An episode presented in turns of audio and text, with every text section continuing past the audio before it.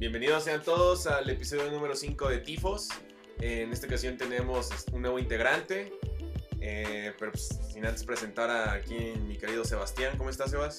Muy bien, muchas gracias. Y con un gran programa, hoy hablaremos de, la jornada 8, de cómo le fue a nuestro San Luis y un poco de, del tema Messi, ¿no? Que finalmente se resuelve esta novela. Y pues sin nada, voy a presentar a nuestro flamante refuerzo, eh, el nutriólogo Fernando Solar Montejano. ¿Qué nos puedes decir?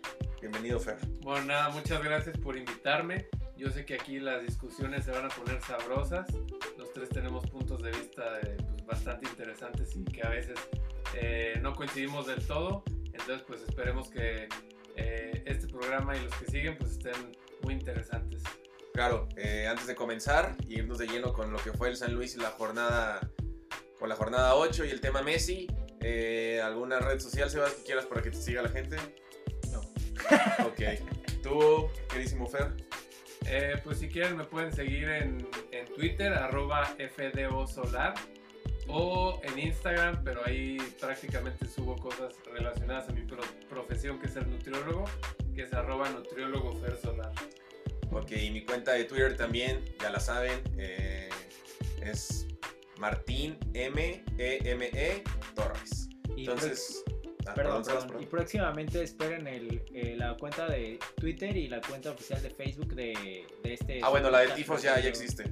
La cuenta de Tifos en Twitter. Este, la pueden seguir, arroba Tifos. Eh, igual todo en minúscula. Y pues nada, ojalá disfruten este quinto episodio. Eh, las cosas o el desarrollo de los temas ha ido variado un poco. Y pues nada, ojalá les guste. Gracias por su preferencia. Y bienvenidos.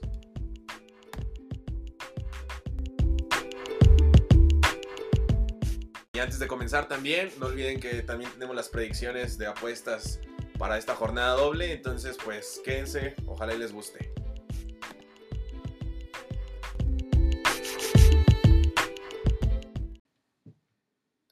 Ok, pues vámonos de lleno con lo que fue la jornada 8 para el Atlético de San Luis. Eh, salió con Axel Verde en la portería, sorpresa. Eh, Ventura Alvarado por cadete, algo que a mí sí, la verdad, me, me sorprendió. Ramiro González otra vez, Fernando León también este, supliendo a, lo que fue Noya, Matías Catalán, Mayada junto con el Perro Sánchez, arriba Berterame, Nico y Barrera y como punta Mauro Quiroga. Pues bueno, no sé si tengan algo que agregar, pero creo que ya el equipo no se le ve ni, ni por dónde. Eh, no puede ser que en todo el primer tiempo no tuviste un solo tiro a puerta. Eh, la defensa es un chiste completamente. Axel Werner, pues sí, bien, se comió, no, que se comió tres goles, recibió tres goles, pero siento que no influyó en ninguno. Pero otra vez, para mí, no sé, el equipo ya no se le ve ni pies ni cabeza. Eh, es un equipo ni siquiera lo ves con ganas. A Memo Vázquez se le ve muy apático, en, muy apático en la banca, perdón.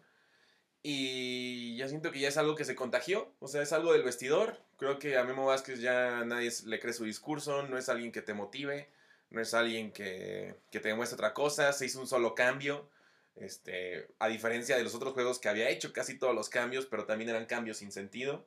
Entonces yo creo que ya Memo ya ni siquiera sabe sabe con qué motivar o qué hacer, porque también el equipo no se da, o sea, no te da para tanto. Sí, no, para empezar, pues yo ya no sé si decirle Memo Vázquez o Memo Osorio. Porque cada partido sale con una alineación diferente eh, o sea, hemos visto que en, la defensa nomás no se decide por los dos centrales titulares.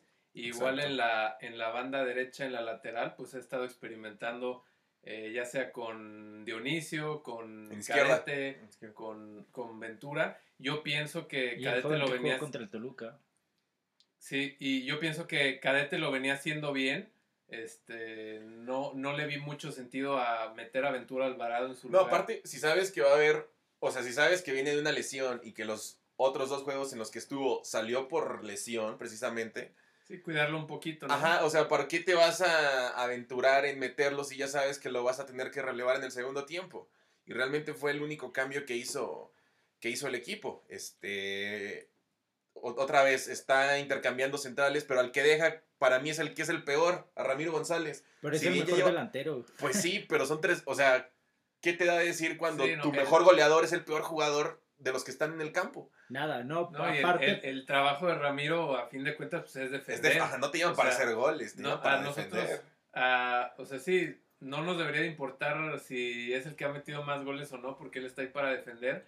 Y la verdad es que ha tenido un desempeño bastante pobre y a causa de él y de quien está a su lado en la central, ya sea Noya o a veces León, pues el equipo ha recibido muchos goles. Normalmente el equipo empieza perdiendo y a causa de eso, pues ya el, equipo igualmente está mal en la delantera porque pues no se han creado oportunidades. entonces empezamos perdiendo y ya se hace muy difícil el darle la vuelta a los Pero creo que Memo Vázquez en esta ocasión, eh, después del penal, no sé ustedes que vieron, se ha visto esa actitud de él de que le meten gol al San Luis, no mete gol el San Luis, meta gol el San Luis, él se queda en la banca, o sea, se queda duditativo en la banca sin salir a darle una indicación. Por eso, pero en esta ocasión, después del cobro del penal de, del Pachuca para el primer gol, él se quedó como, como, si ya lo esperara, como, si ya lo esperara. Y los jugadores, no, no hubo esa reacción que había ante los juegos anteriores. Yo, Porque yo ya no sé ahí si de verdad, o sea, están. Memo ya nada más está esperando a que lo despidan para que le den su finiquito. Yo creo que sí, este, porque el contrato es muy largo. Los, no sé si habrá algún problema ahí con los jugadores, que los jugadores ya le estén queriendo tender la cama para que ya lo, lo destituyan, pero la verdad es que no se ve actitud ni en Memo y, por ratos en los jugadores tampoco se ve como que. No, y siento que también ya se. muchas ganas. Yo siento que ya también se contagió la mala actitud de la banca hacia el campo. Porque como lo decía Sebas, o sea, en los juegos anteriores veías al menos al San Luis con ganas o con la intención de querer reaccionar, de querer empatar o de querer sacar la victoria. Y ahora ni eso, o sea, cayó el penal, que otra cosa también para señalar tres penales consecutivos. Eh, no sé qué rayos está pasando ahí, el equipo comete demasiadas faltas, están muy distraídos. Pero a lo que voy es que al equipo ya ni siquiera se le va a reacción. En los otros partidos al menos decías, bueno, pues tuvieron oportunidades, ¿no? Porque al final de cuentas no juegan a nada, pero Quiroga siempre tuvo una en cada partido, igual Nico Ibáñez, Berterame igual, no generaban tantas y las pocas que tenían las fallaban, que eso al final también terminó perjudicando los resultados. Pero en esta ocasión cayó el primer gol y realmente ya el equipo ya lo vi como, pues bueno, ya, ni modo, o sea, no se veía ni actitud de la banca, ni motivación por parte de ellos mismos, digo, por orgullo propio, ¿no? Porque... inclusive, pues es algo rarísimo porque el torneo pasado, pues que bueno, ya sabemos que a fin de cuentas no contó, pero el equipo dio muy buenos juegos. inclusive, bueno, a pesar de que ahorita pues ya le la defensa la deshicieron y vendieron a una. Es una defensa inventada, realmente. Pero la mayoría del equipo sigue siendo más o menos lo mismo, con una que otra edición de Quiroga y tal, ¿no? Pero es mucha la diferencia de lo que vimos el torneo pasado, lo que estamos viendo en este torneo, tanto en defensa como en el ataque. Y creo que eso es lo que más pesa, porque Memo nos acostumbró de alguna manera, o nos malacostumbró, a los buenos partidos que tenía el equipo el torneo pasado con ese mismo plantel, incluso quítale a Quiroga y quítale a, Ramiro González. Memo nos acostumbró a buenos partidos y a que el equipo se entregaba a morir y hubo más de tres juegos donde el equipo sacó el resultado en los últimos minutos. No sé si tenía que ver la afición o que te empujaban o algo, pero no sé, o sea, lo que más nos sorprende es que en teoría hay un equipo mejor a lo que había antes y están jugando mucho peor. No puede ser que en ocho jornadas seas el último de la tabla general y se hace el único equipo, porque incluye a Mazatlán, a Puebla, a Atlas, eh, a Necaxa, todos ya tienen un estilo definido menos el San Luis. El San Luis no sabes realmente a lo que está jugando, no sabes ni a lo que sale, ni siquiera se ve que crean en algo ya. Pero parece ser que, por ejemplo, las contrataciones en vez de venir a aportar, vinieron a restar. Quiroga, lo hemos venido diciendo durante el estorba Nico, porque Nico es un delantero que para mí, para la edad que tiene, tiene una mayor proyección ahorita que Quiroga, porque Quiroga pues, ya es un jugador de más de 30 años eh, y vino a estorbar porque Nico no puede entrar de atrás hacia adelante hacia la portería, no puede ser un mediapunta, es un delantero nato y sigue con la terquedad de ponerlo en mediapunta para tener la necesidad de poner a Quiroga. Eh, Ramiro es el peor es uno de los peores defensas que hemos visto en la liga. Se puede decir que es hasta un defensa de liga de desarrollo, tendrá muy buen remate de cabeza, pero a Ramiro no, sabe defender. Siento que maquillan mucho los goles que ha tenido, su bajo nivel abajo. Perdón por la palabra por ser tan redundante, pero realmente Ramiro no ha demostrado abajo lo que ha demostrado estando como, como delantero, como posible delantero en, las, en los y, Barrera, y Barrera solo, le, solo le estorba Barrera solo le estorba a uno de los mejores jugadores que tiene el San Luis como es Catalán, como lo comentaste el podcast pasado, no se sabe si está dentro, si está fuera, si va a atacar, porque ya no es explosivo, no tiene esa velocidad, y entonces Catalán se, se frena un poco al ir hacia adelante, igual no tiene la confianza de tener otro lateral como lo era el Hueso, que para mí debieron dejar mejor al Hueso que traer nuevas adquisiciones que no se tenían que hacer en, en posiciones que ya se tenían jugadores claves. Sí, bueno, yo ahí no sé igual si será que a lo mejor el, equipo está defendiendo tan mal que el mismo Memo Vázquez lo, lo tenga como medio amarrado que le diga, no, no, subas, tú defiende.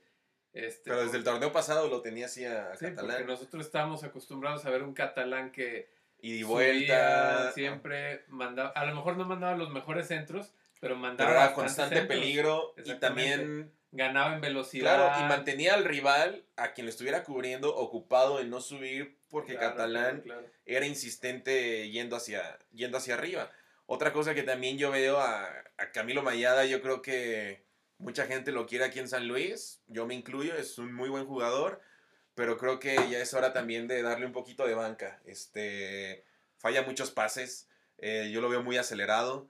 Este. Yo creo que. muy fácil también. Yo, siento que a lo mejor debe estar un poco frustrado. Porque tiene mucho tiempo en que Mayada en realidad es el que. Bueno, esta temporada, yo honestamente, para mí. El que saca adelante el equipo en la media cancha, porque pues ya sabemos que la media cancha en el San Luis prácticamente es, inventado. Sí, es, una media inventada. Este, o sea, es literal el único medio que está jugando prácticamente. Pero yo, su posición natural no es medio. Yo, yo lo llego a ver un poco frustrado. O sea, no sé si a lo mejor él ya... Sí, en ganas yo te puedo decir que no le faltan, o sea, sí se le ve. Sí es de los pocos jugadores de lo Pero yo, por ejemplo, alguien que yo sí destacaría esta temporada, y muy mala, por cierto, es a Verterame. O sea, para mí esta temporada es Verterame y 10 más. Y los demás, sí. y de hecho, en este partido fue más que claro. Al único que yo veía con ganas de intentar algo, de encarar, de pasar, de tirar, era Verterame no hay balón que no pelee y fíjate que todos los entrenadores que han estado aquí mientras está Berterame han sido muy injustos con él, ya que lo tienen en una posición que ni siquiera es la suya. La suya es el centro delantero y a pesar de su corta edad, porque tiene 21 años, creo que es un jugador que, ha rendido muy no puedes aprovechar. Ha rendido muy bien y eso que ni siquiera está en su posición. Exactamente. O sea, él es centro delantero. es un extremo, inventado, realmente. Sí, sí. Y, y yo no pienso tanto que Quiroga estorbe, sino que más bien lo que yo creo que no funciona es el hecho de jugar con tres delanteros al mismo tiempo. A mí, ¿sabes qué? A mí me da la impresión de que el equipo quiere jugar, o bueno, Memo Vázquez quiere darle un estilo de vamos a jugar para Mauro. Vamos a darle centros, vamos a darle balones. Pero, pues no es un equipo que se caracterice por tener buenos pues jugadores que te den centros. Pero, pero, pero si, si vas a jugar para Quiroga, en ese caso, pues mejor sacrifica ya sea delantero? A, a Berterame o a Nico y mete a más jugadores de media que puedan crear jugadas y que puedan mandar centros para Quiroga, porque la realidad es que lo que estamos viendo es que Quiroga tiene una o dos oportunidades por partido. y las está fallando, que es lo peor. sí, pues claro, es que cuando, cuando te llegan una o dos, pues es muy difícil que tú agarres un, un ritmo, ¿no? O sea, es que el San Luis no tiene jugadores en media cancha, no tiene esos jugadores. Como le decía Martín el, el episodio pasado, el episodio pasado, perdón, solo depende, él depende de la, del regreso de Felipe Gallegos y pues no, no le puedes pedir o exigir a Mayada algo que no te puede dar cuando tiene a... Yo sé que en el ascenso... porque Mayada no es un creador. Ajá, yo sé que en el ascenso nos dio mucho y que gracias a él ascendimos, pero bueno, no gracias a él, sino al, al, plantel, pero el Perrito Sánchez no es un jugador de primera división, no es un jugador que... algo que yo destacaría de los últimos juegos del, del, San Luis, yo creo que el Perro Sánchez es de los que menos se ha visto mal. Eh, se le ve con pausa, se le ve más tranquilo, a diferencia del torneo pasado, del antepasado, que yo incluso lo había acelerado. Pero al perro Sánchez yo no lo veo mal, pero ok, es un contención completamente. O sea, él, es completamente recuperador. él es un jugador de corte de, defensivo, perdón. Tiene buena pegada de larga distancia. Pero es un jugador que necesitas acompañarlo con jugadores que sepan tocar, que sepan darte juego. Justamente lo que falta en la media cancha es el jugador o los jugadores que recuperas el balón la recibe y es el que dice, este balón va para el extremo, que está solo, este balón va para sí, que sepa el interior. Sepa cuándo jugar por las bandas, sepa cuándo encarar, sepa cuándo ir por el centro, sepa cuándo hay que tirar. Sí, porque ahorita lo que vemos es o balonazo o van subiendo, pero por lo mismo que no hay medios que sepan mover el balón por el campo, pues la transición es muy lenta. Y que realmente, o sea, yo sé que Memo Vázquez está aferrado, o estaba aferrado, o una de sus piezas claves era Felipe Gallegos, que se la ha pasado lesionado, pero tampoco Felipe Gallegos es ese jugador que te dé ese algo más. Es un jugador que es mixto, es un contención mixto,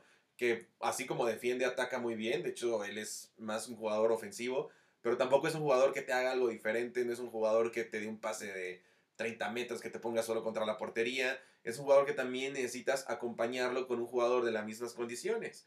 Porque si yo me imagino a un Gallegos con el perro Sánchez que ya pasó el torneo pasado, Gallegos se veía mal, porque no sabe defender, no sabe ir hacia atrás. Eh, al ataque también fallaba muchos balones.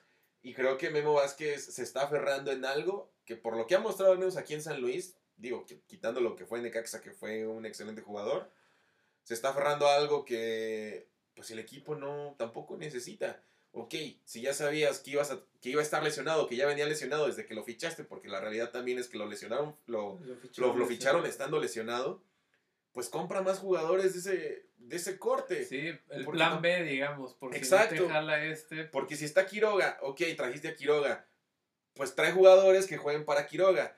Pero a mí sí me da la impresión de que ni Quiroga se hayan, ni Berterame ni Nico, porque Berti y Nico ya eran los jugadores que estaban acostumbrados a saber quién se votaba, a saber quién iba al centro, a saber quién remataba, a saber quién jugaba con el lateral, o si retrasaban o no. Y en este caso, Quiroga, yo siento que hasta él mismo se siente incómodo porque son tres puntas que no tienen por qué estar. O sea, hay, de uno hay que prescindir realmente. Aparte, y, siendo sinceros con, con, lo que se ha visto en lo que va el torneo, yo sentaría a Quiroga. Claro. Y realmente, o sea, a mí Quiroga es un muy buen jugador, pero es un jugador completamente de área. Y, depende, totalmente de los demás jugadores. Nico y Verte se pueden crear sus propias oportunidades, inclusive pueden llegar a jugar por la banda, mandar algún centro y Quiroga pues no. O sea, Quiroga literalmente depende de que le manden el centro y rematar Exacto. En la y ese es el punto, porque Quiroga fue líder goleador de los de, de, de los torneos pasados. ¿Por qué? Porque el, el, Necaxa jugaba para Quiroga. Y Nico es un delantero que para mí es más completo que, que Quiroga porque es un delantero que se puede generar sus propias oportunidades si los dejas a él solo en la punta. Porque Memo pretende que Nico sea ese jugador que, que comentamos, que sea ese enganche, que sea un enganche que, que le distribuya balones a Quiroga. y no es su tiene ese fútbol. y no es ese fútbol, exactamente. No tiene esa visión, pero si los comparamos por edad, y por talento de desarrollo que puede dar, Nico es mejor delantero que Quiroga y hay que decirlo. Sí, eso sí. y aquí pues lo que se ha venido mencionando ya desde hace varias semanas, pues la, o sea, realmente yo creo que ustedes pueden coincidir conmigo que la planeación del equipo no fue muy buena, eh, sobre todo en el, en el medio campo, y habían, teníamos dos o tres jugadores a lo mejor prestados en otros equipos que a lo mejor no... Que ahorita se están viendo bien. Sí, no, no, hubieran venido a romper la liga, pero hubieran cumplido o lo hubieran podido... ajá, o que te ofrecían algo diferente, porque realmente... ser un revulsivo, ¿no? En el, porque realmente al San Luis, algo que le hace falta y que todo el mundo lo sabe es que le hace falta a alguien que te ofrezca algo diferente. Que era lo que se buscaba con la contratación de Centurión, pero desafortunadamente no terminó de cuajar aquí en San Luis. Sí, y, y en parte siento que empezó porque entiendo lo de Centurión, que Sosa dijo, es que a mí me presionaron por juntarlo. Oye, pues es que si te están haciendo un esfuerzo gigantesco para traerte un jugador de esa índole, porque llegó siendo top, top, top y venía de... Campeón de Argentina. Venía campeón de Argentina, sí tenía sus problemas con el Chicho Caudet, que era entrenador en Racing, pero venía de que la gente se enojó en Argentina cuando hicieron la, la convocatoria para el Mundial de por qué no llevaron a Centurión. Venía uno de sus mejores años después de haber salido de Boca. Y siento que ahí también, bueno, ya también es otro cantar, ¿no? Porque ya fue hace un año.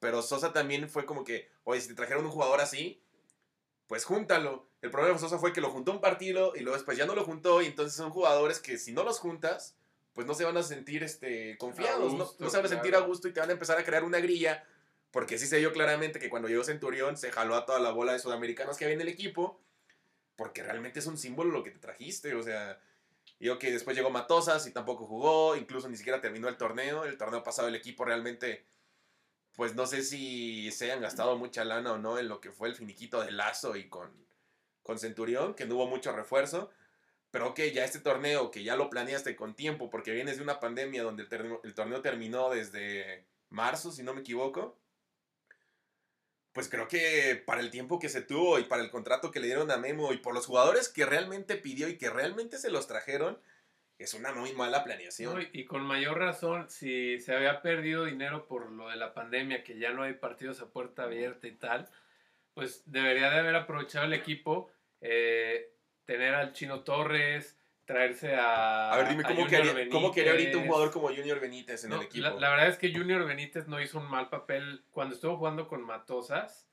Eh, la verdad es que Junior Benítez era un jugador que le daba pausa al medio campo, sabía distribuir bien el balón. Y yo creo que ahorita le vendría muy bien. Un jugador también como Madrigal, que ningún entrenador le quiso dar la confianza. Recuerdo, bueno, más bien, si no mal recuerdo, solo tuvo un juego como titular, que fue con Sosa y que curiosamente fue el último juego de Sosa y que fue uno de los mejores juegos del San Luis hablando de manera colectiva. Eh, Madrigal ahorita lo ves en Querétaro y si bien Querétaro es un equipo muy limitado, la verdad no lo ha hecho nada mal. Igual ves a gente como Carlos Gutiérrez, que aquí lo juntaban como lateral y el mismo Memo Vázquez lo juntaba como lateral o como volante cuando él es un extremo completamente. Y también ves a, bueno, una Bilbao, pues no sé, ok, dejas ir un central, pero si vas a dejar ir gente, pues traes a gente mejor, ¿no? No traes a alguien que es de menor nivel y alguien como Ramiro González que venía de ser banca en León y eso nunca me voy a cansar de repetir. Venía de ser banca en León. ¿Qué papeles trae o qué me está o qué me quiere demostrar cuando vienes de la banca? De un equipo como ese caso te prioriza la defensa. Lazo. En ese caso te quedabas con Lazo, porque para mí Lazo es un mejor jugador en la central que Noya y, y, Sí, ahora sí que se, se, sacrificó calidad por cantidad, ¿no? Claro. Se, quiso traer mucho defensa. Y volvemos a caer en lo este mismo, son amigos de Memo Vázquez. ¿Y qué es lo que está pasando con este plantel? Plantel y hay que decirlo. Memo Vázquez solo está poniendo a sus amigos. ¿Por qué esa necesidad de jugar con dos puntas cuando puedes sentar a alguno de los dos y que uno entre como pues es que de alguna manera tiene que, justificar, tiene que justificar el fichaje. O sea... Sí, pero bueno, ahorita la verdad yo ya lo veo, yo lo veo un poco, o sea, el torneo pasado no veíamos este nivel de, de pongo esta alineación en un partido y en el siguiente otra y en el siguiente otra. Equipo, este, ajá, y ahorita se, o sea, se ve que no, no, haya, no haya como... No hay orden, no hay nada, no hay idea. No hay idea. Y, y la verdad es que el torneo pasado funcionó muy bien la dupla eh, León y Dionisio. Funcionó muy bien la dupla León y Dionisio. Y yo no veo por qué cambiarla eh, de lleno, así de la nada, empezar el torneo con Ramiro y con Noya, ¿no? Claro. O sea, ya, ya era algo que en lo que no se tenía. No, porque a lo mejor podías sumar con un, ok, te traes a Noya o te traes a Ramiro o te traes a Ventura Alvarado, pero no te traes a los tres. Exactamente. O sea, no... no... Y de hecho, lo peor es que Ventura Alvarado llegó ya empezado el torneo. Claro. O sea, ahí era la oportunidad para que trataran de, de contratar algún jugador, a lo mejor en el medio campo, en, en, un lugar donde estuviera flaqueando más el equipo. Digo que está flaqueando el equipo en la defensa central, pero no porque no hayan traído a nadie, sino porque los que trajeron no están cumpliendo. Pues claro, y bueno, yo creo también que lo yo sé que Quiroga no gana cualquier cosita aquí. O sea, sé que Marrero también hizo un tremendo esfuerzo para traerse un jugador así, porque a todos nos sorprendió que Quiroga no, no dudes que sea el mejor pagado del equipo. Sí, no lo dudo tampoco. Pero ¿no crees que con ese sueldo, con lo que gastaste pagando por él, pudiste haber traído mejor dos jugadores en un medio campo, un media punta? No sé, alguien, por ejemplo, que para mí siento que al San le puede funcionar, es alguien como Osvaldo Martínez que a pesar de ser un ya veteranazo de la liga, es un jugador con muchísima experiencia y que perfectamente te puede rendir los 90 minutos. O sea, Buesa, que lo vemos con el Toluca. O tú deja de eso. Es lo que hablamos. Por la banda izquierda, te quedas con el hueso. Sí, exacto. O sea, mejor, ajá, mejor esfuérzate por retener al hueso que te lo habían prestado. No sé si venía con opción o compra, ¿no? Pero alguien, ajá, pero es alguien seguro. O sea, yo creo que a más, o a toda la afición, el Hueso Reyes nos llenó el ojo desde los primeros partidos. Pues es que el, Hueso Reyes. Y no porque Cadete lo está haciendo mal, ¿eh? Sino porque creo que en cuanto a calidad el Hueso Reyes sí tiene ese plus. Es que te da ese plus a, la delantera. Claro. O sea, Cadete hasta el momento no lo hemos visto que ofrezca mucho al ataque mandando centros o subiendo mucho. Y también siento que es porque el Memo el Memo, perdón, Memo no tiene, no tiene la... No, el, el Hueso Reyes incluso... Y el Memo, se, El Hueso Reyes incluso se le veía atacar más que hasta la persona que estaba en medio campo, o sea, en una posición más adelantada que... Y, y parece ahora que tiene a los dos laterales como amarrados, ¿no? Porque de, del lado izquierdo no vemos que nadie, ni Ventura Alvarado, ni el chavo que jugó contra el Toluca, ni Cadete suban. Y por el lado derecho, Catalán se ve como que le dijo, espérate porque quiero que se luzca Barrera, espérate porque Barrera es el que tiene que llegar a Hay gente que, me, que a mí me comenta, no, es que no creo que se haya traído sus cuates. Ah, entonces, ¿por qué? O sea, justifícame el por qué llegó Cortés. Justifícame por qué llegó Pablo Barrera. y un contrato de tres años, ¿eh? Justifícame por qué trajiste a Ramiro González. A Gallegos. Justifícame por qué trajiste. a Gallegos, ok, yo creo que le daría el beneficio de la duda porque por lo que me suena de Jaxas es un jugador. Traía buen nivel. Traía buen nivel. Y pero llegó lesionado. Y entiendo que no es culpa de Memo Vázquez que se haya lesionado de nuevo. Pero si se lesionó y se lesionó con tiempo, pues tráete otro jugador. O sea, sí, mínimo un plan B, como decíamos. Dalo de baja este torneo, porque ese también fue un problema, que no lo dieron de baja. Si a Gallegos lo das de baja, al menos este torneo, porque ahorita, ¿tú realmente crees que ahorita, para lo que va del torneo, ya no sirva a Gallegos que regrese? No. No, o sea, dalo de baja y tráete otro extranjero. Pero no, o sea, tampoco es el caso. Yo siento que a Memo Vázquez se le dio muchísimo poder en el equipo. Se le dio poder así tal cual para llegar a estilo NFL que son no, estilo lo, que, lo, que, quería hacer, lo que quería hacer Almeida en Chivas, ¿no? Prácticamente tener el control total. Claro, no sí, que los haces managers, equipo, sino ya este, fuerzas básicas, claro, 20, 17. Y, yo entiendo que el entrenador pues tiene que avalar los fichajes, ¿no? Y realmente, pues el director deportivo hace los fichajes en base a lo que, a lo que el entrenador le pide. Y, y yo no creo que haya sido mala apuesta, o sea, Memo Vázquez eh, normalmente en donde ha estado ha dado resultados. Sin también embargo, fue pieza clave para que el Veracruz descendiera. Tampoco hay que olvidarlo, porque de Momo Vázquez se hablan buenas cosas, pero también hay que tener en cuenta que estuvo en ese Veracruz que descendió, que no ganó ni un partido. Que, y, sí, y sin embargo, pues este, este último torneo hemos visto algo pues, muy, muy atípico, ¿no? Y ahí es donde entra también el momento polémico de la jornada para la afición de San Luis, que fue el, la publicación de Junior Benítez ah, en redes sociales, donde... Haciendo alusión a que si juntas a tus amigos, vas a tener esos resultados. Exactamente, él ya no está en el equipo, pero manda una indirecta diciendo, en este equipo juegan los amigos y así les va. Exacto. Con las letras en color rojo y, blanco, Exactamente. Entonces, este... ahí creo que el mensaje es muy claro también. Y también tocando el tema de Veracruz con lo que fue Memo Vázquez, digo, mucha gente dice, no, no creo que traiga a sus amigos, que no sé qué pues tampoco hay que olvidar que con Memo Vázquez sucedió lo de Fidel Curi y los dobles contratos. Fue el primer caso de doble contrato, que ya se sabía, pero fue el primer caso que salió hacia la luz de que aquí hay doble contrato. Entonces tampoco, no digo que Memo Vázquez sea un mal entrenador, para nada, pero pues si no se te dan las cosas, yo creo que lo más sano para él es hacerte a un lado. Yo sé que el equipo le puede costar una inversión muy grande, pero pues se puede llegar a un buen acuerdo entre los dos y no sé, o sea, realmente yo ya al equipo ya no ni siquiera lo veo con ganas. O sea, sé que a ellos les pesa. No es un buen entrenador. Ah, aquí está el Sebas. hablamos. ¿eh? No, la he olvidado. La, la verdad, a hablamos. no, no es un buen entrenador porque espera. Cuando sube a Pumas, tiene el cariño de los jugadores y es un plantel que ya estaba armado. Cuando va al Cruz Azul y pierde esa final, es un jugador que ya el 85% de los jugadores del Cruz Azul eran buenos y ya estaban ahí. Y los dos proyectos que se le han dado, para que él los impulse. Lo que es Veracruz y San Luis los ha hecho una popó de equipos.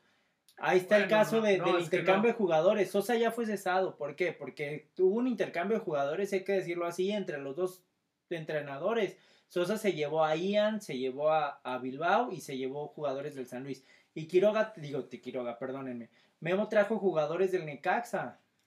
sí, o sea, no, eso no, está. Eh, bueno, es que eso dentro del fútbol, pues no no está mal visto porque realmente, o sea, si tú me trajiste, si tú me compras jugadores, pues déjame a ver tú a ver qué tienes, ¿no?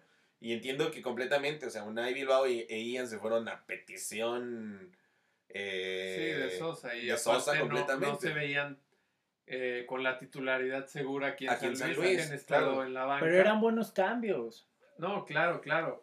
pero, o sea, prácticamente, o sea, a mí hasta se me hace, o sea, yo pienso que es hasta lógico que Memo haya pensado, bueno, este jugador que decían que yo no lo estoy considerando y a Unai que tampoco lo estoy considerando, los voy a ceder por traerme a Quiroga, que para mí es el jugador que ganó el campeonato de goleo, pues ahora que se haga, o sea, buen negocio. Pero Bilbao es mejor que González y es mejor que lo que ha mostrado bueno, Mejor, mejor, mejor así infinitamente mejor, no, creo. No, no, no, pero sí hay... Sí es pero Unai en su mejor nivel, porque a Unai sí lo hemos llegado a ver en su mejor nivel, sí estoy seguro que tendría un poco mejores resultados de lo que es Ramiro González. Ok, ya tenías a Denise Escalante junto con Fernando León. ¿Para qué le mueves? ¿Cuál es la necesidad de moverle? En las dos primeras jornadas que ascendió con Sosa el San Luis, Unai estuvo dentro del cuadro de la jornada de, de la liga completamente. De hecho tuvo su lesión y eso fue también lo que lo terminó marginando. Después llegó Matosas y su línea de cinco también lo terminó matando. Pero también, ok, ahora que tocas el tema de Ian González, digo, poniendo las cosas así en el aire, el 100% de la gente, si los comparas, te quedas con Mauro Quiroga, ¿no? Pero en cuanto a esfuerzo y realmente lo que demuestra en el campo, yo creo que Ian González te aporta mucho más que lo que te aporta Quiroga. Porque Ian González es un jugador que nos acostumbró a verlo fuera del área, peleando balones, bajándose la Nico, bajándose la Madrigal, bajándose la Castro, bajándose a Catalán, a Cadete. Es un jugador que, sabía, que sabe jugar, que tiene técnica, que sabe pasar y que sabe jugar fuera del área. Que es lo que Memo Vázquez quiere hacer con Quiroga y no puede. y ahora solo tenemos en la banca a un a una cabra desbocada, que es este Anderson Julio. No, pues ahora ni a la banca fue. Sí, bueno, pero es, una cabra desbocada. Solo tiene llegada hacia adelante y no tiene gol. Bueno, Anderson, Julio, Anderson Julio, la verdad es que no, no ha rendido lo que se esperaba de él desde que llegó. Pero yo también pienso que le falta más oportunidad. O sea, la verdad es que desde que llegó lo han juntado en los partidos de que lo meten los últimos 10 minutos. Solo un partido como titular tuvo Anderson Julio. Sí, lo meten los últimos 10 minutos. Entonces, pues tiene dos, tres desbordes que la verdad sí son buenos, llega a generar Son buenos, claro, que le, salen. El problema es la definición. Exactamente, pero yo creo que esas cosas se, se, se, van puliendo ya pues con el mismo juego, ¿no? O sea, teniendo más oportunidades. Entonces, yo si fuera el entrenador, yo le daría más oportunidades tanto a Anderson Julio como al portero Axel Werner.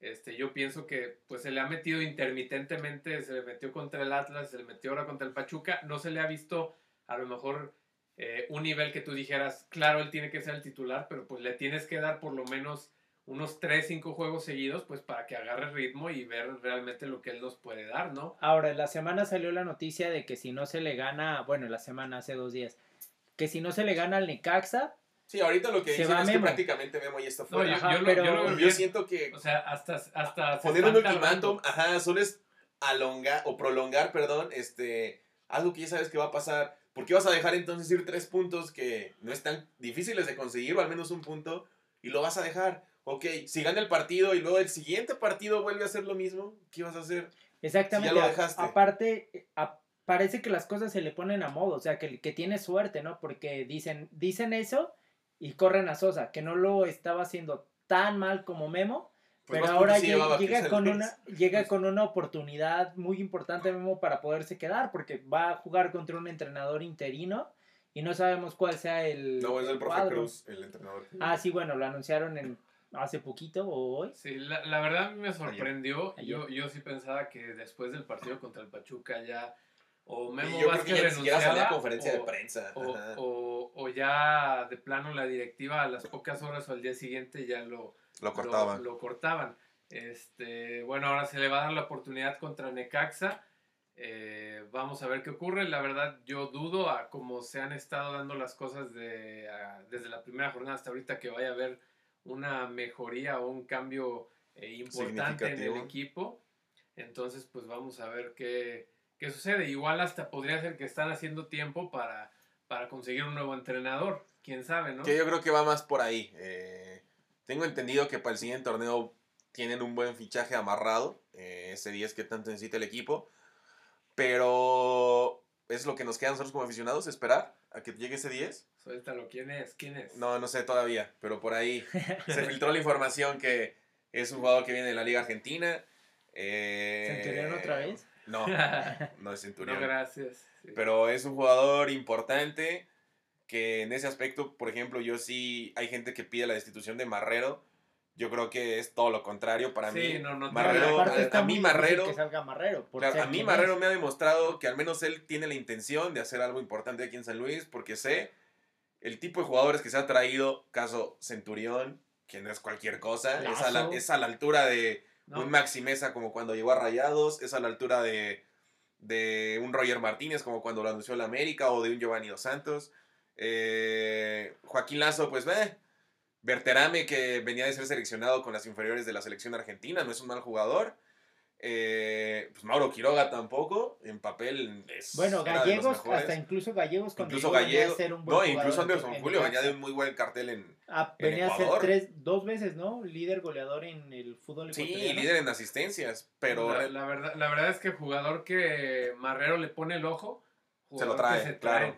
Entonces, en eso no hay nada que criticarle. Y en cuanto a técnicos, la verdad es que, eh, bueno, a lo mejor podría haber ahí algo que criticar eh, ya sabemos que hay quienes están a favor o en contra de lo que ocurrió con Sosa, después la llegada de Matosas, pero la verdad es que la decisión de la llegada de Memo Vázquez, pues Memo Vázquez es un técnico con cartel, entonces no puedes decir claro, y, ajá, y teniendo en cuenta al, trabajo de mismo Matosas, ¿no? y teniendo, el ajá, teniendo en cuenta el trabajo de, de Marrero en la dirección del equipo, se trajo a Memo Vázquez, que en ese tiempo era el mejor entrenador disponible que había en la liga. Exactamente. y cuando llegó Matosas, disculpe, pasó lo que pasó con Matosas, pero Matosas tampoco es un cualquiera en la liga. Exactamente. ya eh, tiene bicampeonato. Tiene un bicampeonato, es el último bicampeonato de la liga.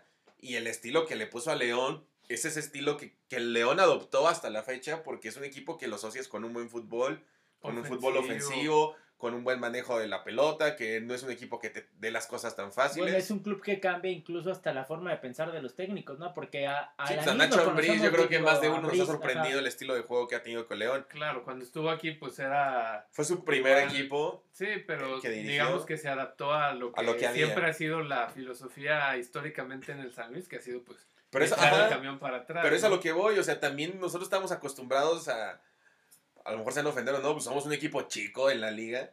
y pues, estamos acostumbrados a entrenadores mediocres, o sea, entrenadores, a ver quién viene, el profe Cruz, eh, Sergio Bueno, eh, Raúl Arias en su tiempo tampoco venía como que con mucho cartel. Bueno, no, Raúl Arias la verdad es que cuando estaba en Necaxa se la rifó. Ah, bueno, pero también le habían dejado un plantel armado. Sí, sí, sí. Eh, llegó a San Luis, nos salvó, pero ya a sí, partir, ya lo que hizo después. De, a partir de que él salió fue cuando todo se vino abajo, que empezó que Américo Escatolaro, que... Eh, ¿Cómo se llama? El que está ahorita en Fox Sports comentando. El Ayunaga, Alex claro. La verdad, También este, ¿cómo se llama? El... el Ay, como el, ah, bueno, se me fue el nombre, pero... Sí, pero bueno, el chiste es que... Luna, el pelón Luna. El, cabezón Luna. el, cabezón sí, el chiste es que el, el, cabezón Luna tiene el ascenso, no lo hizo mal. El equipo siempre, normalmente la filosofía de los entrenadores. nos acostumbraron a gente medio pelo. O sea. puntito. Ahorita la verdad es que. Se ve la eh, intención al menos del, del, director, o sea, o del. Sí, de Marrero. De Marrero, perdón. En, de que el equipo tenga cosas fútbol. Porque incluso en el ascenso, tener a cuatro españoles, eh, la verdad, sí te daban un plus a lo que era la liga de ascenso. Sí, eh, totalmente. En ese entonces se veía que el equipo cuando quería atacaba, metía gol. El equipo caminaba solito. la flojera. Y si el equipo rival empataba, pues otra vez se volvían a poner las pilas y le daban la vuelta. Y, y, sonará fuerte, pero es lo que yo hace poco platicaba con alguien que realmente el San Luis en el ascenso es un equipo grande. en el ascenso, desgraciadamente en el ascenso. Es un equipo que a los rivales les gusta, les gusta venir a jugar, eh, donde sí pesa un estadio, pesa la afición, eh, la gente es entregada, el equipo también se entrega máximo, si hay malos resultados la gente se mete, no es una afición que abandone. Sí, incluso yo siento que ahorita les debe estar pesando a los jugadores el hecho de jugar sin afición. Sí, claro, sí, es lo, lo que se mencionaba de que normalmente el equipo no es algo desde ahorita que es la franquicia de Atleti de San Luis, sino desde antes. Normalmente el equipo se caracterizaba por cerrar fuerte los partidos. Sí, claro. O sea, los veíamos sí, es un equipo que en los últimos 10, 15 minutos sabías que se iban a ir con todo para sacar el empate o la victoria. Y si hablamos pero de eso, Pero eso viene del empuje de la, afición, o sea, la afición claro, te empuja. está alentando, gritando en los corners, gritándoles, pues vamos, si se puede. Y hablando de esos equipos segundos de la liga, tenemos a Querétaro, a Mazatlán, a Puebla, tal vez allá en Necaxa. Atlas. Atlas. El San Luis de todos esos equipos segundones es el que mejor plantel tiene hombre por hombre. Y, y pues lamentablemente es el que peor está jugando. Entonces sí tiene un equipo para meterse a los ocho primeros de la liga y no lo hace. Por ejemplo, Puebla está jugando muy bien. Querétaro con un equipo muchísimo más limitado. Es un equipo de está, haciendo, está haciendo cosas realmente que son pues le ganaron a grandes. Y, acaban de volver a ganar. Y van, a creo que en, en, décimo lugar de la tabla. Sí, si no mal recuerdo van, van en décimo lugar. Pero bueno, vámonos con el siguiente juego del San Luis. Es contra los Reyes del Necaxa. ¿Ustedes cuál creen que sea el resultado? Bueno, pues yo creo que podemos esperar un encuentro donde Memo Vázquez la tiene fácil para seguir siendo el técnico de San Luis. ¿Por qué? Porque es un cambio de entrenador, pero también no debemos de olvidar de la estadística o del viejo dicho en el fútbol que entrenador nuevo, entrenador que gana. Entonces tiene que tener eh, algún tipo de, de mejora en el juego si no queremos que, que siga pasando lo mismo, ¿no? Que siga siendo un equipo sin lucidez, gris, que realmente, sin hambre, digo, las cosas en frío, yo creo que lo que todos esperamos, ¿no? Que el equipo pierda. Yo creo, yo creo que va a ser un partido muy complicado por lo que ya mencionaste del entrenador nuevo de Necaxa.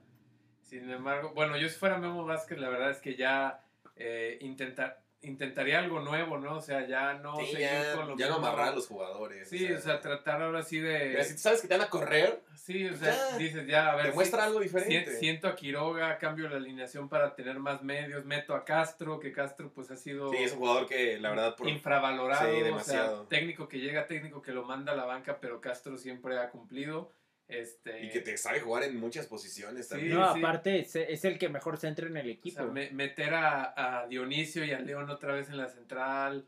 Este... Cállate por izquierda, Catalán por derecha. Sentar a Barrera, a lo mejor darle una oportunidad a Julio. de, verdad, o sea, ahora, ándale, meter a Anderson, Julio, o sea, intentar algo diferente. Qué curioso, ¿no? El único juego que Barrera estaba en la banca ha sido el único que ganó el equipo contra Tijuana.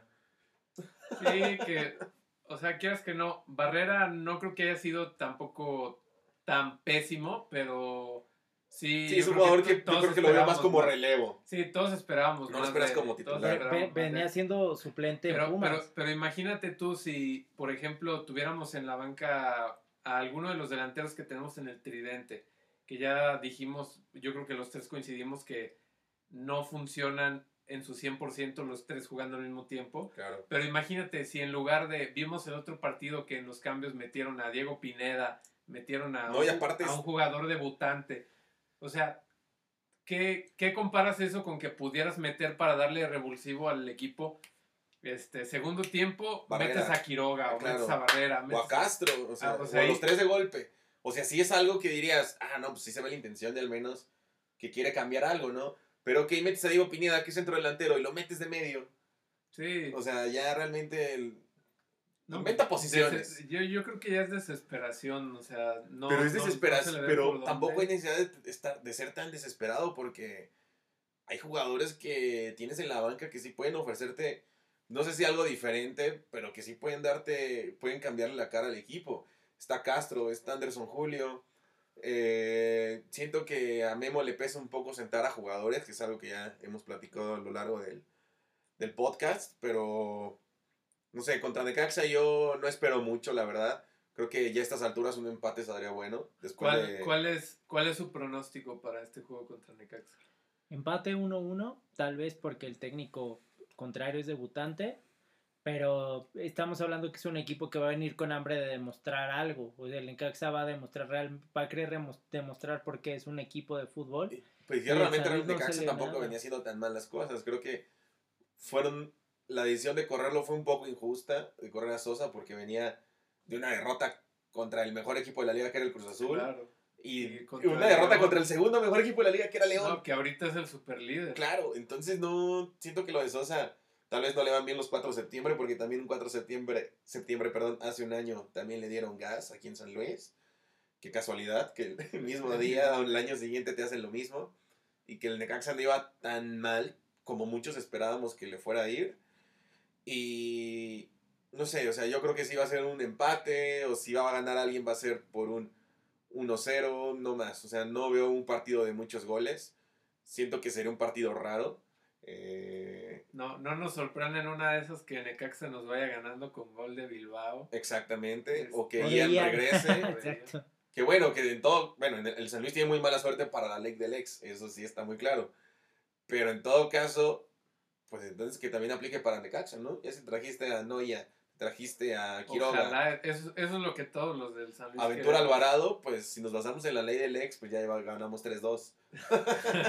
Ojalá ya así fuera, ¿no? Porque ya ahorita creo que ya la victoria la pedimos a gritos como sea. Ya realmente llegamos a un punto en que no importan las formas. Porque, ok, si tú dijeras, o si todos pensáramos, ok, ya ha perdido, pero yo les vi ganas, les vi fútbol, se cansaron de fallar, el portero rival fue clave. Creo que la cara sería distinta al menos de nosotros, ¿no? Diríamos, en cualquier momento va a llegar la victoria, en cualquier momento el equipo va a levantar. Pero ahorita vas perdiendo y no muestras nada, entonces yo creo que ya el equipo no, no aspira mucho. Hay que empezar a ahorrar a nada más les faltó en el juego contra el Pachuca sacar su celular para el desinterés que le tenía a lo que estaba pasando en la cancha. Estaba sentado sin hacer nada, cayó el penal, volteaba a ver al auxiliar, cayó el, el segundo gol del San Luis y cuando queda el primer gol del San Luis es para que un técnico pues se levante y le diga, vamos, que empujen, empujen, o sea, que empuje hacia adelante el equipo, y ni siquiera se vio eso, o sea, metió el gol y él igual, como si no hubiera metido ningún gol. Ya, claro, no, Memo Vázquez ahora sí que es este, prácticamente fue mentoreado por el Tuca Ferretti, pero ahí dices, pues le faltan los huevos del Tuca para meterle sus mentadas de madre. Carajo, vamos, exacto. Sí, creo que es la diferencia, porque también muchos dicen que Memo Vázquez, para cuando se retire el Tuca de Tigres Dicen que ya, dicen que es lo que palabrado, está ahorita. que está palabrado a Memo Vázquez ahí. Pero, pues bueno, eso es en un futuro, realmente no sabemos si vaya a pasar. Pero lo que nos importa es lo de ahorita. Y ok, ya ahorita ya que empezamos a tocar el tema de diferentes entrenadores, en el hipotético caso que a Memo Vázquez le den cuello, ¿a quién les gustaría para el equipo? O de las opciones que hay, que son pocas, ¿quién, quién les agradaría a mí? Lo personal, un entrenador que siento que al menos le inyectaría sangre al equipo, que es lo que le hace falta, es Tomás Boy. Para mí Tomás Boy es un entrenador, a mí me gusta, porque es un entrenador que tiene bien definido su estilo de juego. Es un entrenador que le gusta ir para adelante. Es un, entrenador, es un entrenador que si incluso el equipo no se ve en el campo, él sabe meterse incluso con el árbitro. Te diría que se mete con la afición, pero ahorita ni gente hay. Pero es un entrenador que hace su papel desde el banquillo. Y que presiona y que se mete con el rival y que los provoca y que este tipo de planteles se le dan muy bien. Con Atlas, el Atlas juega muy bien, los llevó a, una liguilla. Bueno, los llevó a varias liguillas incluso. A Morelia lo metió en una final que a la postre terminaría perdiendo, irónicamente, con Memo Vázquez, estando con Pumas, que para mí es una de las finales más aburridas también. Pero es un entrenador que tiene personalidad, que creo que es lo que ahorita le urge al equipo. No sé si sea un entrenador que a la larga vaya a ser bueno aquí. Pero hablando de urgencia exclusivamente, creo que es un, el, entrenador perfecto. Sí, yo, yo vi que lo mencionaste en Twitter en la semana y la verdad es que yo coincido contigo. A lo mejor no, digo, sí, sí, no se me haría mal que llegara Tomás Boy, pero yo con que llegara cualquier técnico de esas características, que le dé un levantón anímico al equipo, que, que empuje, aunque a lo mejor no sea el mejor estratega en cuanto a estrategia, movimientos, cambios, pero que sí le dé un levantón anímico al equipo y que nosotros veamos que el equipo esté empujando. Inclusive, bueno, Tomás Boy pues tiene el antecedente de que él, él en sus inicios de carrera estuvo jugando en San Luis. Claro, es, claro, es, es, es bien querido aquí. A lo mejor hay gente que dice es muy payaso, le gusta el show, es un vendehumo. Pero pues está bien, a mí no pues me desagrada. ¿eh? pero a mí, a mí, a mí en lo que es el fútbol, y si yo, a mí un entrenador me ofrece o sé que su idea es de ir al ataque, bienvenido sea, porque no deja de ser un espectáculo, no deja de ser un juego, no deja de ser un deporte, y lo que te llama la atención es ver al menos las ganas en los jugadores. Y que, y que la verdad, bueno, yo creo que ahorita todo, todos en San Luis o la mayoría piensan que el técnico ideal sería el Chacho Coudet.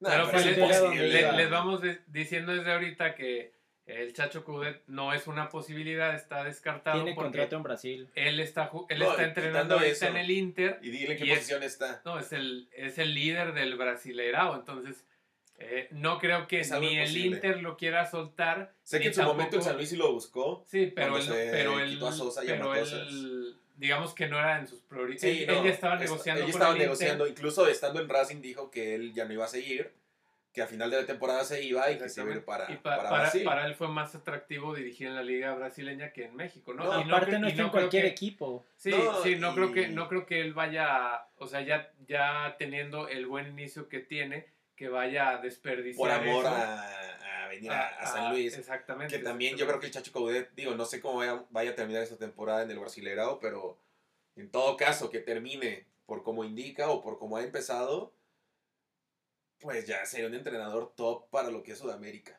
Sí, y de, de, ahí, y de ahí para arriba, ya no, o... Ni o la selección argentina, o no sabemos, o hasta la misma selección brasileña, porque eso sí, los brasileños, los brasileños saben ser agradecidos con los argentinos que, que van y juegan ahí y que demuestran sí, Bueno, esa lo veo más difícil porque me parece que nunca ningún técnico extranjero ha dirigido la selección de Brasil. No, no, no, pero, no dudes que... Ah, claro, ajá, porque es un entrenador, y que aquí en Tijuana cuando llegó fue muy criticado y a mi parecer se le dio muy poco tiempo para hacer algo.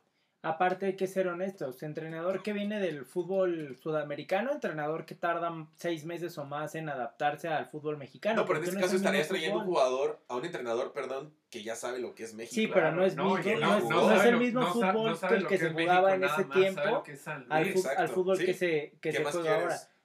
exactamente, podría ser el, el Mohamed de San Luis, eh, comparando en historia y en lo que dio al club, pero no es lo mismo el fútbol que se jugaba en ese entonces al fútbol que es ahorita, que es un poco más rápido.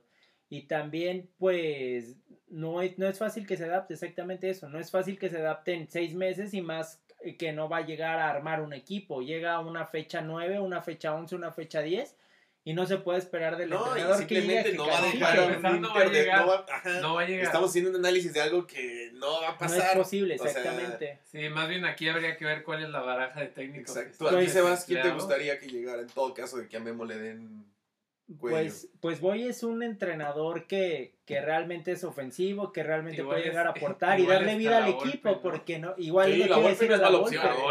Algo que, por ejemplo, la golpe algo que trabaja muy bien son las fuerzas básicas y el San Luis el último jugador que recuerdo que ha salido bueno en las fuerzas básicas creo que es... El Otoniel Arce. Otoniel Arce, tal cual. De ahí en fuera, Diego Pineda, pues...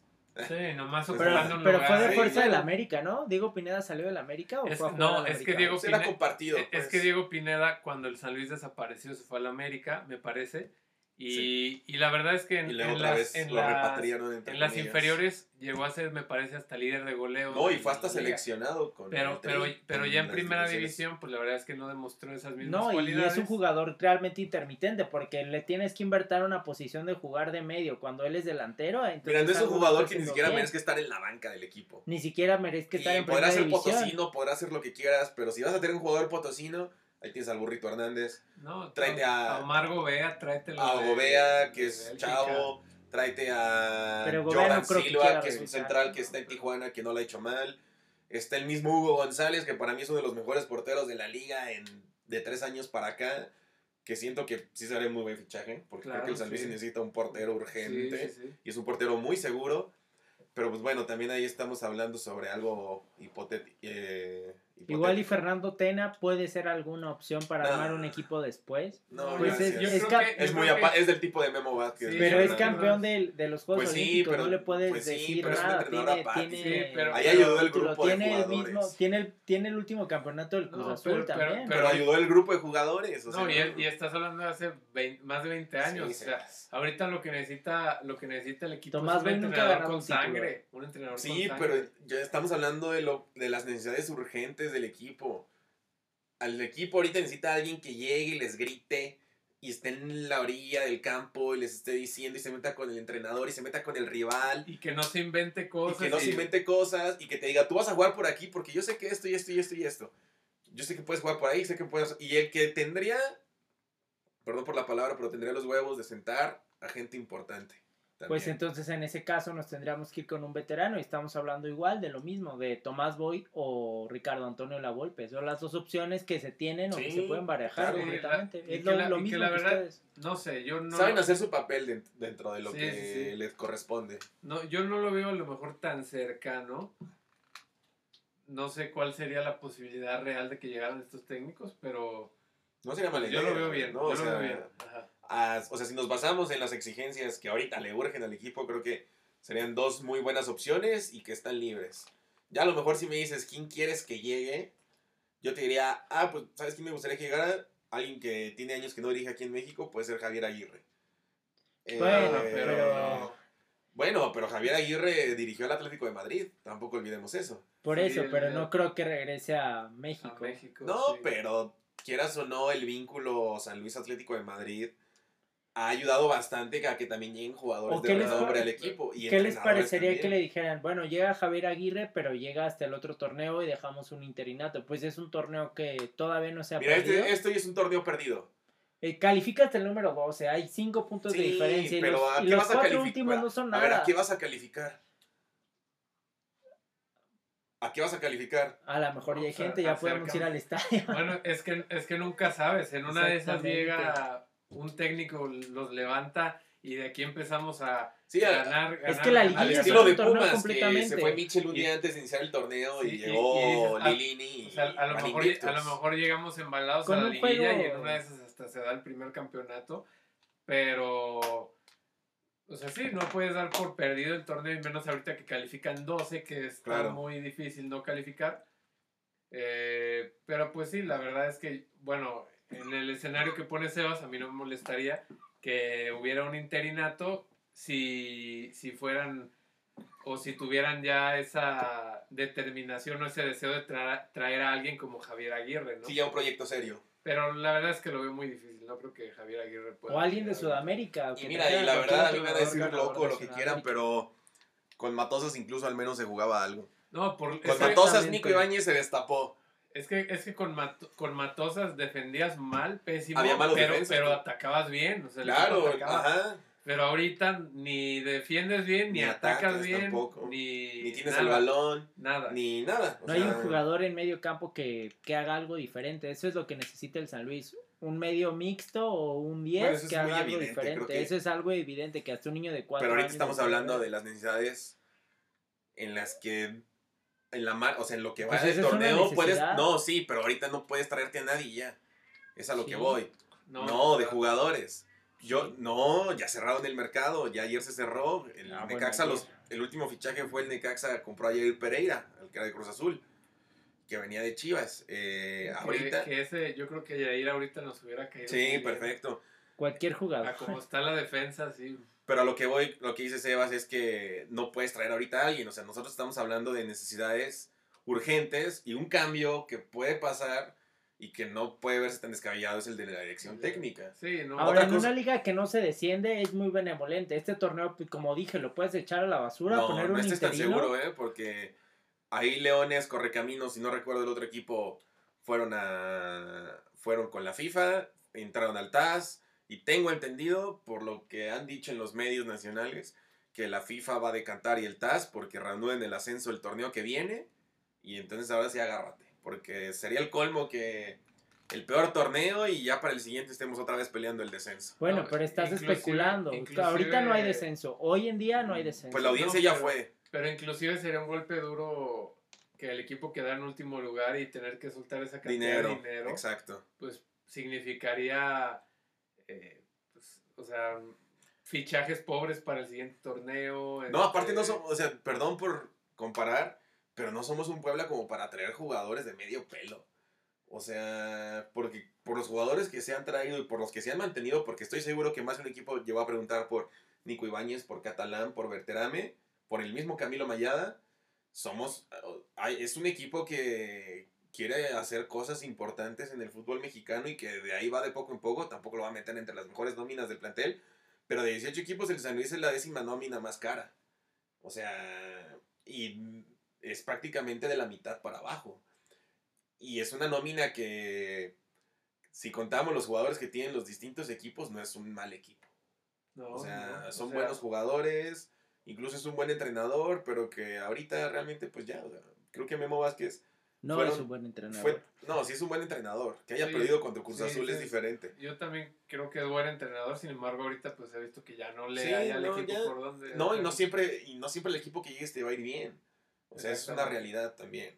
Y es lo que mucha gente no, no ha terminado de entender, porque, bueno, incluso va a llegar este Mario Abrante a la dirección deportiva, y el día de mañana, lunes, se, se integra al equipo. Creo que esa es una es un aliciente. Eh, creo que es alguien que necesitaba el equipo, que le urgía, porque, lo repito, se le dio demasiado poder a lo que fue Memo Vázquez. Creo que Abrante es un jugador, o bueno, era un jugador que en el, que en el campo era respetado por sus compañeros, era un líder nato. Mientras estaba Mario Abrante, honestamente, para mí el San Luis dio su mejor fútbol, ya estando en el ascenso o estando en primera división y que creo que la dirección deportiva no lo puede hacer tan mal. Creo que Memo Vázquez necesita a alguien ahí que le, esté, que le dé un pequeño jalón de orejas. Eh, que a mi parecer creo que Marrero lo llamó como también para darle a entender a Memo de que pues yo también tengo a mi gente, así como tú te trajiste a, mi, a tu gente de diversos equipos y nada más estás juntando a ellos, pues yo también tengo a mi gente y que te puede jalar las orejas y que si no y que si no entras en regla, pues lo siento. O sea, Ahora, el, San Luis está. El San Luis está nada de pasar lo peor del campeonato, porque después de Necaxa, que es rival directo, por lo que dijimos que es un equipo que no está para pelear ahorita a los de arriba de la liga, viene Pumas, después Monterrey y León, pero cierras contra cuatro equipos directos. Cierras contra Querétaro, Santos Laguna y Mazatlán y Puebla. Entonces, si hablamos que calificaste el número 12 y ganando esos cuatro partidos tienes un lugar en la liguilla asegurado, pues creo que puedes tirar el campeonato o puedes traer a alguien que lo haga bien, ¿no? Pues Pero pues, yo, yo iría más por un proyecto a largo plazo. Pondría a un técnico interino o traería a, un técnico que hiciera bien las cosas de que hay que termine el campeonato y empezaría el otro campeonato con un nuevo planteamiento o alguien que traiga ideas frescas, ya sea del extranjero, como diría Javier Aguirre que es algo, un sueño un poco guajiro, pero alguien que realmente trajera un proyecto cimentado y con jugadores que realmente puedan aportar algo al equipo. Y, ¿no? quieras o no, también Memo Vázquez, Memo Vázquez, perdón, Alberto Marrero ha dicho, no voy a experimentar trayendo gente de otros lados porque ya le pasó con Molina, que se trajo a alguien que no conocía para nada en la liga y le fue como le fue. menos el ascenso. Exactamente. Entonces yo creo que también por ahí va a ir la línea. O sea, creo que Marrero no se va a arriesgar. Como lo dije ahorita, creo que Abrante va a llegar para bien para el equipo, va a mejorar. No, obviamente no va a jugar, pero en la dirección deportiva siento que puede hacer un muy buen papel. Eh, creo que tenemos la ventaja, a diferencia del resto de los equipos de la liga, que hay una conexión con uno de los equipos más importantes del mundo, en lo que se puede prestar para traer buenos jugadores, ya sea de Sudamérica o incluso de, la misma España. Eh, siento que van a traer uno de los mejores jugadores, pero se puede prestar para atraer jugadores del estilo o del nivel, como cuando llegaron una de Bilbao, Ian González, Abrante, Cadete al ascenso. Nada más bajándolo a, que subiéndolo a lo que es la primera la división. del Atlético o en las reservas. No, no tanto así, o sea, sino jugadores que... Divisiones inferiores. Ajá, que sí ves del mismo nivel al menos de la liga mexicana o un poquito superior, que al final en el ascenso eso fue lo que creo que sí le dieron un plus muy importante al, Sí, que ya, ya, tiene tiempo que no nos mandan aquí a ningún jugador de esas características, ¿no? Pero también se ha traído gente de Sudamérica. Ah, claro, claro. Sí, pues de el caso de Centurión, Lazo. Bueno, y es más, yo creo que lo de Centurión, pues menciono de un jugador en los últimos 15, 20 años que haya venido con ese cartel. A, San Luis. No, pues el Chacho Coudet, yo creo, el último. Y que ya, pero en sus últimas. Realmente a Centurión te lo trajiste en su plenitud. Sí, porque Tresor se hizo aquí. O sea, imagina. No, Tresor ya venía de buenas temporadas en, en, Necaxa, Veracruz. Bueno, se hizo, lo que me refiero es que se hizo la Liga Mexicana, no venía con un renombre ah, bueno, sí, grande. Sí, sí, llegó joven, pues. Exacto. O sea, lo de Centurión fue algo que trajiste consolidado. Y, imagínate, ya eso es algo que jamás vamos a saber qué pasaría. Pero imagínate donde Centurión hubiera sido una pieza importante desde el primer partido, lo que tendríamos ahorita con Centurión, o sea hay que también tener en cuenta que la directiva está haciendo un esfuerzo mayor por traer buenos jugadores y creo que en la dirección técnica, ya sea Memo Vázquez o en su caso Sosa, creo que no tampoco supieron aprovecharlos como, como tenía, porque yo entiendo que tengas tu grupo y que te digan, tienes que juntarlo, pues discúlpame, pero creo que más de uno diríamos, pues yo lo voy a juntar. O sea, ya lo de Sosa también fue terquedad de no querer meter a, Centurión. Pero pues bueno, eh, eso fue todo el San Luis. ¿Tu pronóstico por el juego del martes, Sebas? 1-1, pero creo que hay muchas posibilidades de que gane Necaxa. ¿Tú, Fer? Sí, yo lo veo de la misma manera. Como ya mencionaron, está esa, digamos, eh, ese mito, esa cábala de que técnico que se estrena, técnico que gana. Yo quisiera que ganaran San Luis, normalmente siempre le apuesto que van a ganar aunque vayan de la fregada. Pero bueno, vamos a ponerle que empatan eh, un 1-1. Yo creo que desgraciadamente para todos va a ser una victoria del San Luis. Sí le veo posibilidades. No, pues qué bueno, qué bueno. Eso decías del Pachuca. ojalá, fuera, el, ojalá fuera el punto de inflexión. contra Pachuca dije que venía de tres juegos ganándole a Pachuca, pero nunca dije que le fuera a ganar. O sea, sí, es diferente. Si, si, ganan ahora contra Necaxa y de ahí van para arriba, la verdad que mejor. Un aliciente, pero por, mí, por mí que se quede Memo Vázquez, este, pero mientras se vea una mejoría. Mira, creo que puede ser una victoria o yo le voy a que pueda ser una victoria porque el San Luis, mira, ya pasaste rivales fuertes, ya pasó lo que fue Chivas, ya pasó Cruz Azul, ya pasó América, Pachuca. Que si los pones este, en la tabla, pues están entre los 10 primeros, ¿no? Son rivales fuertes que a lo mejor no te esperabas ganarles a todos, pero tampoco esperabas que los cuatro te fueran a ganar, eso también es una realidad. Pero creo que fue un camino pesado lo que pasó el equipo y más y contribuyó bastante en que el equipo no jugaba nada. Entonces siento que contra Necaxa ya Memo Vázquez llegó a las instancias de que, para empezar, está Brante, llegó a Brante, ya le pusieron a alguien allá arribita. Y otra también es que ya se dio cuenta que ya no lo van a dejar manejar el equipo como él quiere. Porque siento que esa es una de las principales razones por las que Marrero le exigió a Brante ya regresar. Porque sí, honestamente creo que a más de uno le llama la atención que haya llegado a estas alturas del torneo. Yo creo que a De Mario Brante querían que llegara a, final, a principios del siguiente año. Entonces creo que ya ahorita Vázquez llegó, está en una posición de que es ganar como sea. O empatar como sea. Pero yo al equipo sí le veo chances de, de que saque una victoria. Si viene la parte ligera del calendario, como bien dices, solamente le falta enfrentar a León, a León, a Pumas y Monterrey. Y ya de ahí en fuera los últimos cuatro juegos son, pues, ligeros. Son equipos No, y Tigres ¿eh? también. Bueno, pero Tigres, como está jugando ahorita, está en posición 11. Ah, sí, pero es, Tigres. equipo... Pero León es el super líder. Monterrey es Monterrey. No, Monterrey ahorita está levantando el juego. Y Pumas, Pumas también está en los tres primeros Sí, no hay que olvidar que después de Necaxa va Fortuito, pero sí. la verdad, Fortuito hasta hace dos semanas. De dos semanas para acá, la verdad, Pumas sí hagamos una cara diferente. Puebla tiene seis contagiados de COVID pues y de todo le hizo juego. y el resultado fue... el segundo gol, y el resultado, no, pero el resultado fue acorde a lo que Pumas ha venido haciendo. 4-1. Por eso, pero es un, es un un marcador engañoso. No, no tan engañoso porque Puebla Puebla empieza ganando y después de que le marque el segundo gol se cae el plantel completamente. Claro, pero teniendo en cuenta las bajas del Puebla, creo que es un resultado que a muchos nos pareció normal y más viendo el funcionamiento que había ofrecido. pero no es un marcador que refleje lo que pasó en el juego, pero bueno, ya nos fuimos mucho a otros temas. ok, pues eso es todo por el tema de, de San Luis. Ahorita vamos a echar un pequeño repaso por lo que fue la jornada 8 rápido y el tema Messi ya por último.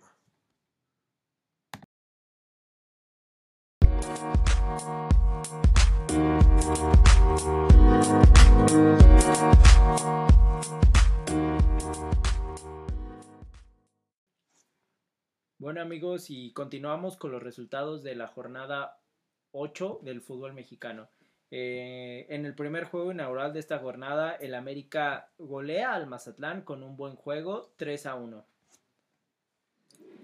Eh, Querétaro recibió a Toluca. Derrotaron sorpresivamente a los Diablos 4-1.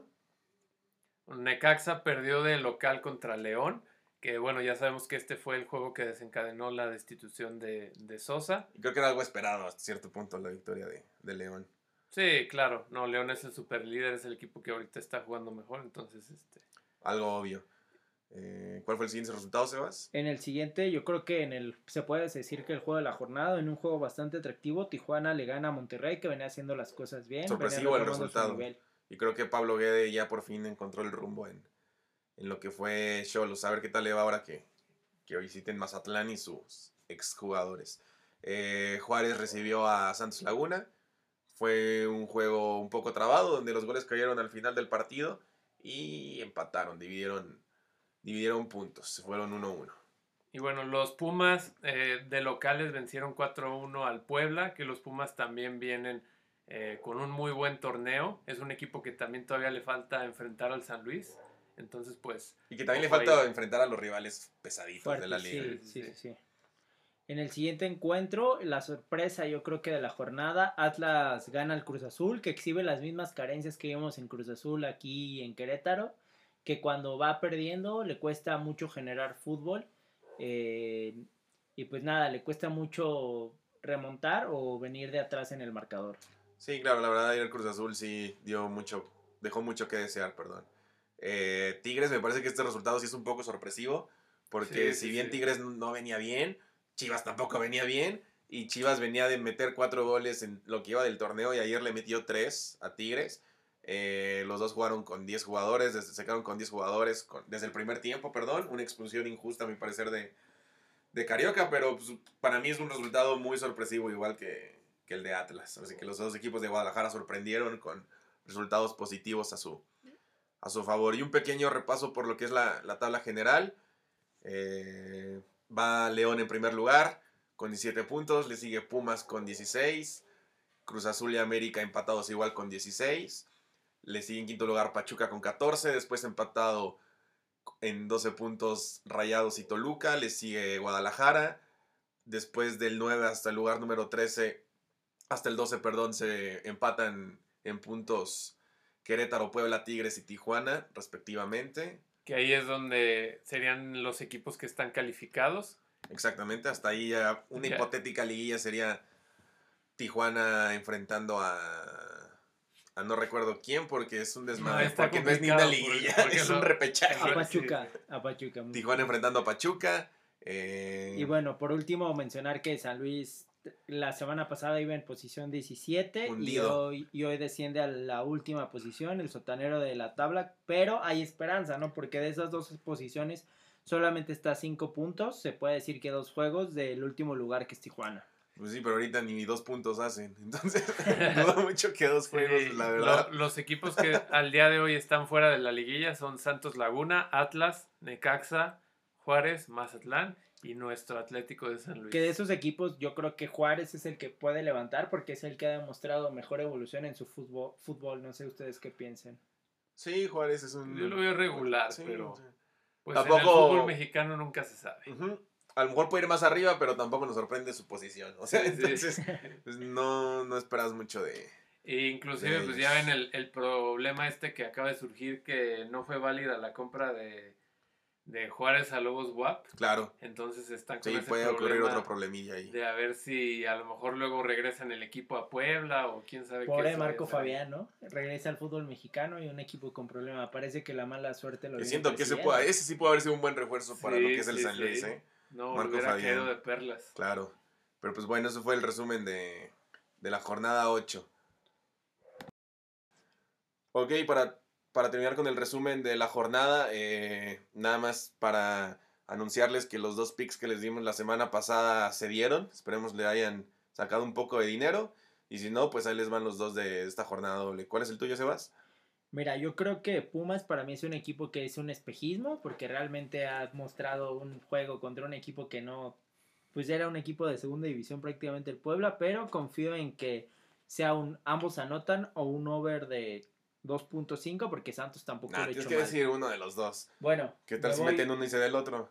Me, voy con un over de 2.5 en el Santos Laguna Pumas. Ok, yo me voy con el juego de Cruz Azul Pachuca. Son dos equipos ofensivos, dos equipos que tienen gol. A pesar de que Cruz Azul quedó a deber el juego pasado. Entonces yo también me voy ahí con un ambos anotan. Eh, no sé quién vaya a ganar. La verdad no me importa, pero creo que los dos, pero creo que los dos este, van a anotar su, respectivo golecito.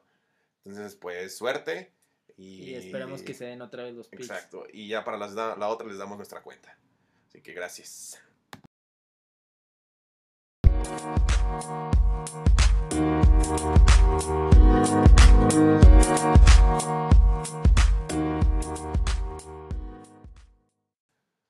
Y pues bueno, ya por último, eh, el tema Messi.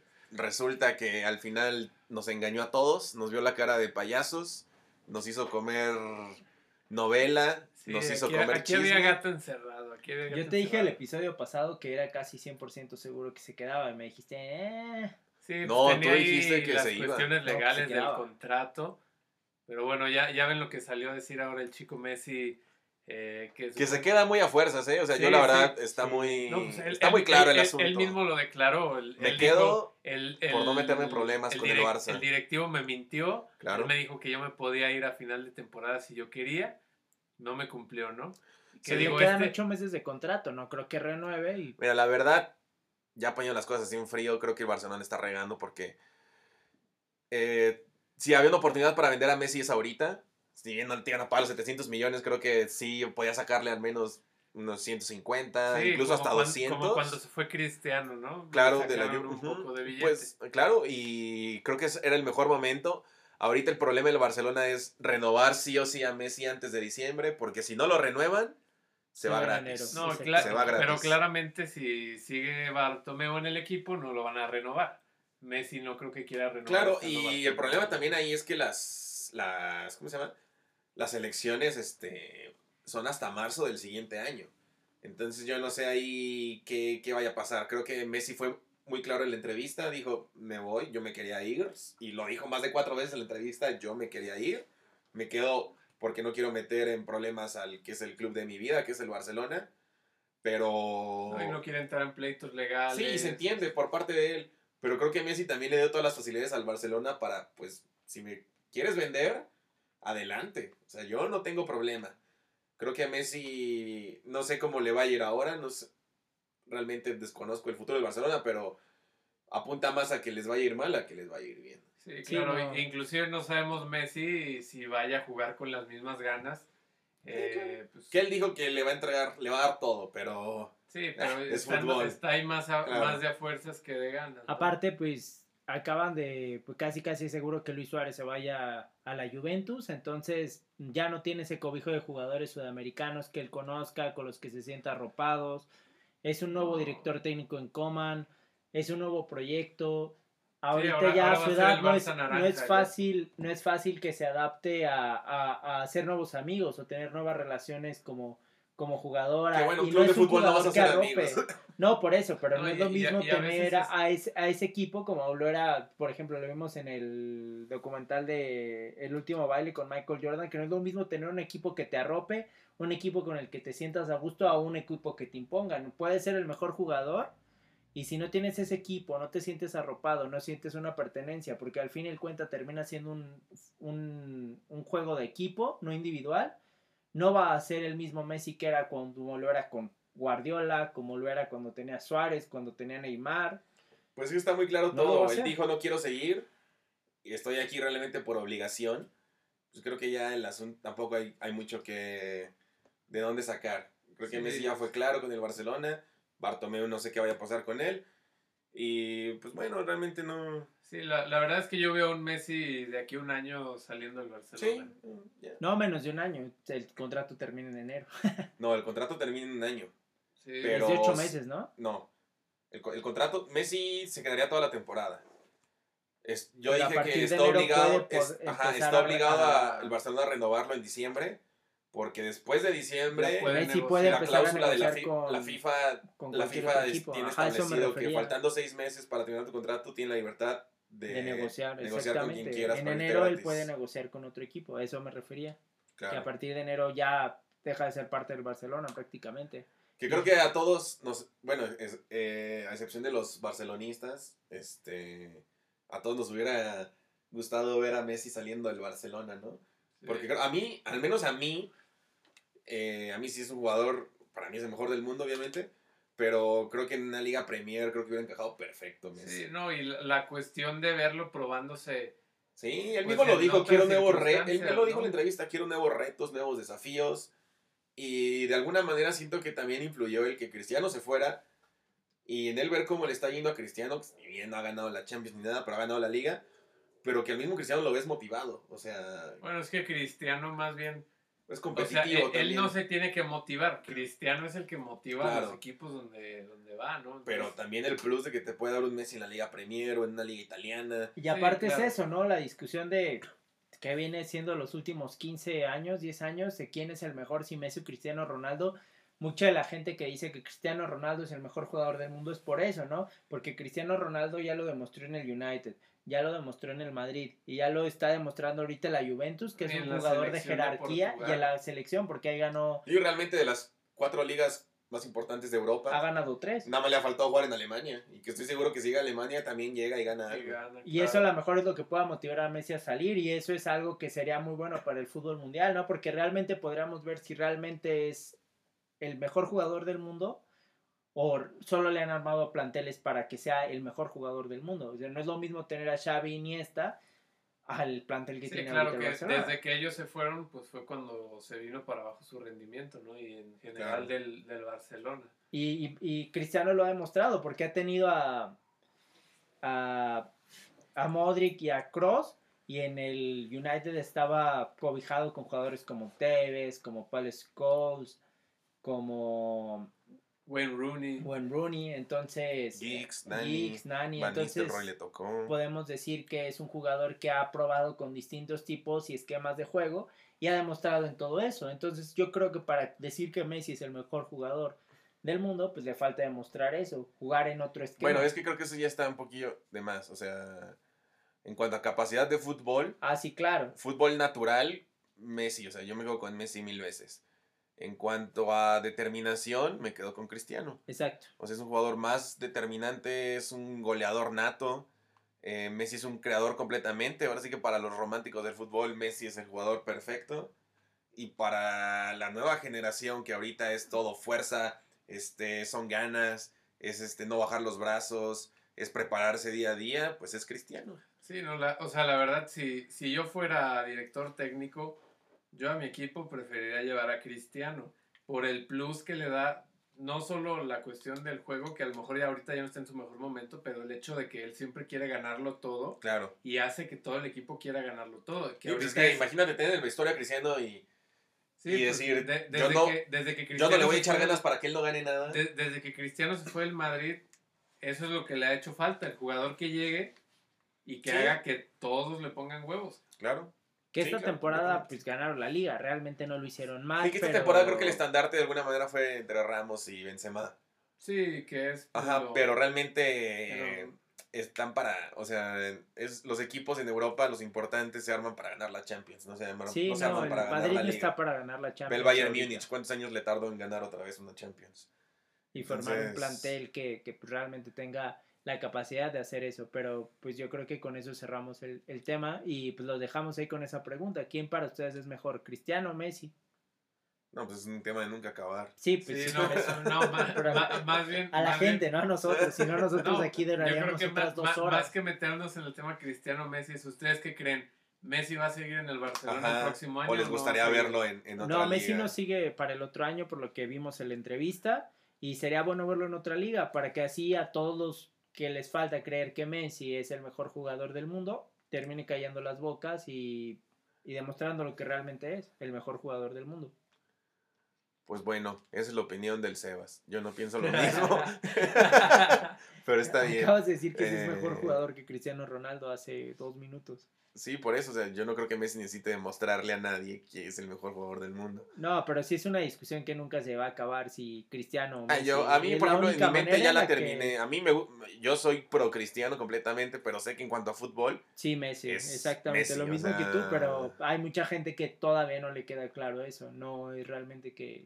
o sea, pues es, es, subjetivo. Es, ajá, completamente. Ajá, realmente es como tú veas el fútbol. Pero creo que ya a estas alturas, ya estos dos personajes ya están más, más cerca del retiro que de, seguir jugando. Sí, ahorita Creo que ya es, disfrutar. exactamente, es más cuestión de verlos, de decir qué suerte tuvimos de tener por tantos años una competencia cristiano contra Messi. Y deja tú la competencia, que uno estuviera en el equipo más importante de España y otro que estuviera en el acérrimo rival de rival directo, sí, O sea, es una rivalidad única en la vida, me atrevería a decir y que para que suceda algo así van a pasar sí, pues dime tú, años o siglos. dime tú, Maradona, ¿quién era el rival de Maradona? Nadie. Ahí en el, Está en, el, Napoli, En el Barcelona, nadie. Cuando está en el Barça, ¿quién era el, del Madrid o el del Milano? No sé qué. O de los Galácticos, ¿quién era el rival de los Galácticos? Nadie. Del Madrid. O, o, o, Pelé, o sea, Pelé estaba en el Santos, dices, bueno, un jugador ahí que jugara en, no sé, en el Sao Paulo o algo así que le hiciera. o, o, del Barcelona de Rijkaard, de, del Barcelona de Ronaldinho, ¿quién era su rival en el Madrid? Vamos a decir lo contrario, nadie tampoco. Sí, pues venían de deshacerse los Galácticos también. Sí, nada más estaba sí, Raúl, una realidad como la que se ha dado de Messi Cristiano y también, o sea... Motivada por los entrenadores, Mourinho y Pep. Sí, de alguna manera. Sí, y influida completamente en que Zonas jugaban en los, en los dos equipos más importantes del mundo. Eh, que literalmente el mundo se dividía en Barça-Madrid cuando se enfrentaban.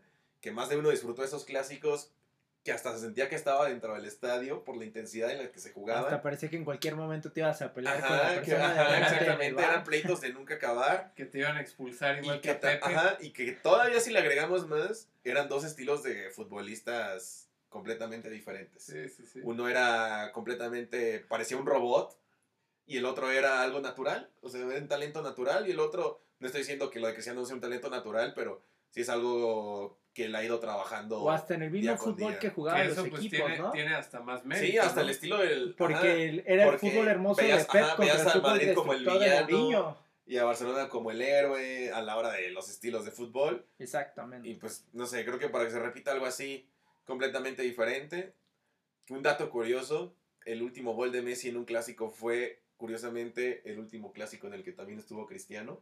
Los dos anotaron en ese clásico, yo te estoy hablando del 2018 y pues, está raro, ¿no? Que el último clásico en el que ambos se enfrentaron fue el último juego donde ambos aparecieron. Obviamente Cristiano pues ya no, pero pues Messi también fue el último clásico donde anotó. Sí, mi, mi, mi, sueño guajiro ahí hubiera sido que... La Juve lo fichara, Exactamente. el, Yo era de eso. el, tridente Messi, Cristiano, Raúl Jiménez hubiera sido... Yo, yo era de eso completamente. Yo sí traté de localizar en Turín cuál era la cuenta de banco de la Juve para ver con cuánto podía, con cuánto podía aportar para que llevara a Messi. Bueno, pero no es algo descabellado, porque si puede negociar en, en enero, sí, estoy seguro que la Juve lo va a intentar. Llega Suárez, imagínate Suárez, Ronaldo y Messi. Imagínate que alguien llegue con el, ¿quién les va a ganar? O sea, y no, no que sean invencibles, pero Messi y Cristiano en un solo equipo, creo que más de uno. Y agrégale a Luis Suárez. Creo que quitando en el FIFA es un sueño de, de todos. y, a Samsung. Pues bueno, eso fue todo por este episodio número 5 de Tifos. Esperemos lo hayan disfrutado. ¿Algo que agregar? Fer, Sebas. Pues nada, eh, muchas gracias por escucharnos y los esperamos la siguiente semana. Este, Sebas. No, pues no se les olvide seguirnos en nuestra en la red oficial de Tifos en Twitter. Y pues nada, sería todo. Muchas gracias por su preferencia. Así es. Muchas gracias, amigos.